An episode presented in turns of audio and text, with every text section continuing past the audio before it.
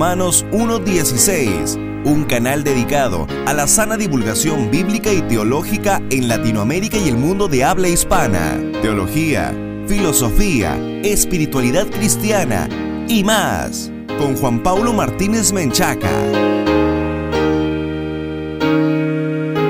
Bienvenidos patrocinadores y amigos a un nuevo programa de Romanos 1.16. Ya saben que este es el encuentro de divulgación bíblica y teológica para la gloria de Dios, el programa consentido de todos los latinoamericanos que aman la infalible, suficiente e inerrante palabra de Dios. Aún no te unes a nuestra gran comunidad, pues te tengo una excelente noticia. Puedes hacerlo desde un dólar al mes en www.patreon.com diagonal J. Paulo Martínez para que accedas a un montón de recursos exclusivos que te van a equipar mejor para enfrentar enfrentar los desafíos que presenta la posmodernidad. Estoy muy contento de que estén con nosotros en un nuevo episodio. Este es el episodio número 4 de la serie El poder para vencer al mal y se titula Poder para vencer al diablo. Hemos llegado, estimados amigos, al episodio final de nuestra serie. El tema de hoy tiene que ver con el archienemigo de Dios, esto es Satanás. El título del episodio puede generar algo de escepticismo, aún entre los propios cristianos, porque ¿podemos acaso vencer a Satanás? ¿No es Satanás una criatura que no es omnipresente? Y si no es omnipresente, ¿cómo es que alguna vez podríamos enfrentarlo? Fíjense que el doctor Arcis Sproul solía decir que Satanás se ocupa en persona solo de acusar a aquellos hombres que destacan en el mundo en la obra de Dios, por ejemplo, decía él Martín Lutero o Billy Graham. Sin embargo, Satanás no está solo,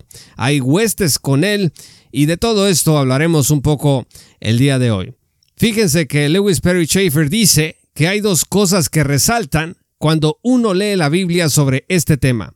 Número uno, que Satanás es una persona real.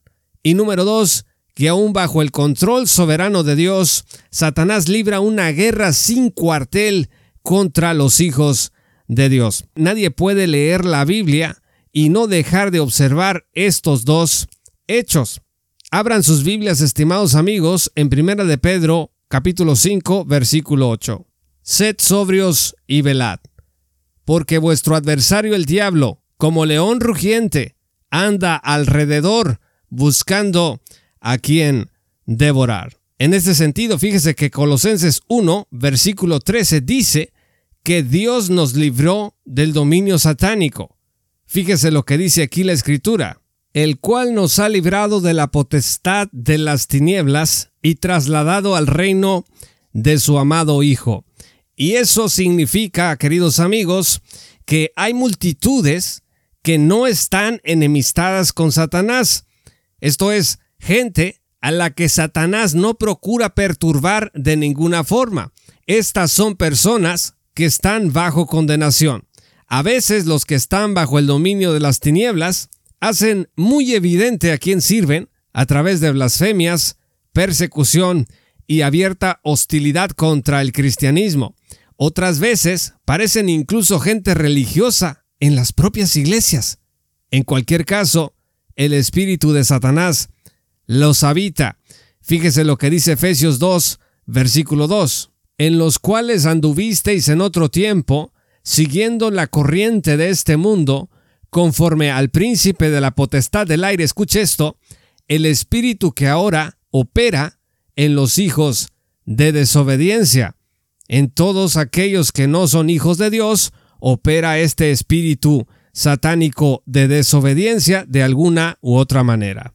Probablemente no hay pasaje más claro acerca de la realidad que enfrentamos como cristianos que la que aparece en Efesios 6, versículo 10 al 17.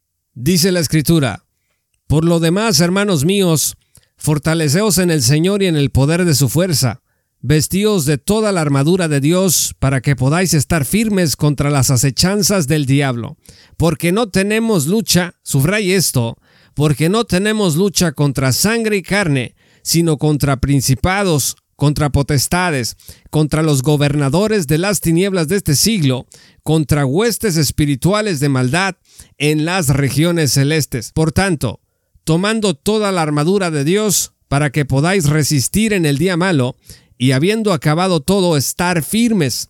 Estad pues firmes, ceñidos vuestros lomos con la verdad y vestidos con la coraza de justicia y calzados los pies con el apresto del Evangelio de la paz. Sobre todo tomad el escudo de la fe, con que podáis apagar todos los dardos de fuego del maligno. Y dice el versículo 17, y tomad el yelmo de la salvación y la espada del Espíritu, que es la palabra de Dios. El versículo 18 concluye diciendo, orando en todo el tiempo, con toda oración y súplica en el Espíritu, y velando en ello con toda perseverancia y súplica por todos los santos. Noten ustedes que el versículo 13 dice que debemos estar firmes, el versículo 14 dice que debemos estar firmes, el versículo 18 dice que debemos estar velando, que debemos estar orando y perseverando por todos los santos. Hay, por tanto, una clara indicación en las Sagradas Escrituras que tenemos un papel bastante activo en esta lucha contra el mal. Antes de luchar entonces, tenemos que conocer la naturaleza de nuestra batalla. Miren, no vamos a la guerra con una pistola de pinball. Tampoco vamos al pinball con una pistola calibre 45. Como cristianos tenemos que comprender que nuestros enemigos no son en realidad personas, grupos políticos o religiosos o instituciones del mundo, no importa si le queremos decir ONU, si le queremos decir OMS, etc. El enemigo de nuestras vidas cristianas no es aquel que nos insultó por ser cristianos, no es el hater de las redes sociales que nos acosa todo el día, no es tampoco el lobby que usa la ley para tratar de callarnos, todos estos son en realidad instrumentos de Satanás. Nos va a sorprender saber que aún los propios cristianos podemos vernos usados por el enemigo, como en el caso de Pedro, cuando quiso disuadir a Jesús de que cumpliera su misión rumbo a la cruz. Vean ustedes Mateo 16, versículos 21 al 23. Entonces, ¿cómo podemos vencer al diablo? Tenemos que seguir las instrucciones de Dios que aparecen aquí en Efesios capítulo 6. Vamos a enlistar cinco de ellas. Número uno, debemos invocar la verdad y la justicia, eso dice el versículo 14. Número dos, debemos concentrarnos en la evangelización y en lo que el Evangelio significa, estimados amigos. Número tres, no debemos dar por sentado la fe y su ejercicio. Tenemos que alimentarla diariamente. No piense usted que por ser cristianos vamos a tener una fe inquebrantable todo el tiempo, de ninguna manera, por eso el versículo 16 dice, sobre todo tomad el escudo de la fe, con que podáis apagar todos los dardos de fuego del maligno. Número 4. Hay que reconocer la certeza de la salvación en las promesas de Dios. Miren, una mala teología respecto de la certeza o la seguridad de nuestra salvación va a ser ocasión para que el diablo nos acuse. Dice el versículo 17, y tomad el yelmo de la salvación y la espada del Espíritu, que es la palabra de Dios. Este yelmo de la salvación, estimados amigos, no nos puede servir a menos de que sea el yelmo correcto. Muchos vamos por la vida cristiana teniendo un montón de dudas acerca de nuestro carácter de hijos de Dios, por eso insisto que una mala teología respecto de la certeza de la salvación nos va a hacer caer en estas acusaciones y tentaciones del diablo. Y número 5, jamás, estimados amigos, debemos dejar de orar al Señor para que nos dé su protección a nosotros y también a toda la iglesia, dice el versículo 18, orando en todo tiempo, con toda oración y súplica en el Espíritu, y velando en ello con toda perseverancia y súplica por todos los santos. El puritano Jonathan Edwards se lamentaba por la confianza falsa que los cristianos ponían en sí mismos ante los ataques del diablo. Fíjese lo que decía Edwards, cito, Somos como pobres ovejas indefensas. El diablo es demasiado sutil para nosotros. ¿Cuál es nuestra fuerza? ¿Cuál es nuestra sabiduría? Qué rápido nos extraviamos, qué rápido somos arrastrados por innumerables trampas, al tiempo que somos audaces y confiados creyendo que nos asiste la razón y podemos confiar en nosotros mismos. Somos ovejas necias en medio de serpientes sutiles y lobos crueles y no lo sabemos. Qué ineptos somos, y cuánto necesitamos la sabiduría, el poder, la condescendencia, la paciencia, el perdón y la mansedumbre de nuestro buen pastor. Fin de la cita.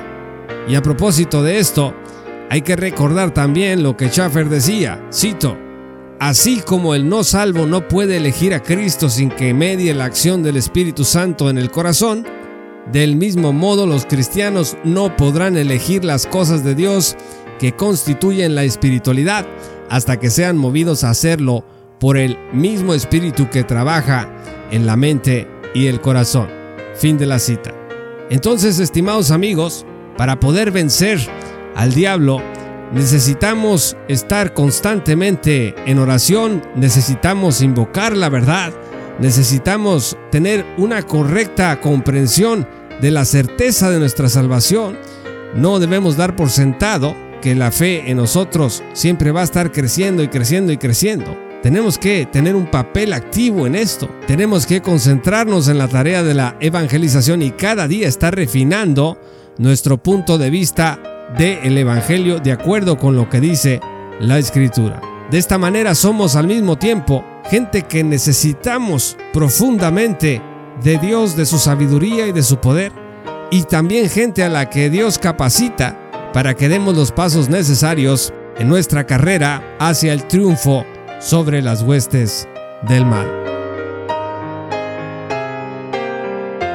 Muchas gracias estimados amigos y patrocinadores por escuchar este programa. Si aún no son patrocinadores, los invitamos a que se unan en www.patreon.com diagonal Martínez. También nos pueden visitar en nuestro sitio web oficial www.jpaulomartinez.com para que accedan a un montón de recursos gratuitos que están listos para que sean parte de tu estudio diario de las Sagradas Escrituras. Yo soy Juan Pablo de Romanos 1.16. Muchas gracias por escuchar este episodio y que el Señor los bendiga hasta que volvamos a encontrarnos. Esto fue Romanos 1.16 con Juan Pablo Martínez Menchaca. Únete como patrocinador y apoya la sana divulgación bíblica y teológica en América Latina. Búsquenos y síguenos en nuestro sitio web oficial, redes sociales y otras.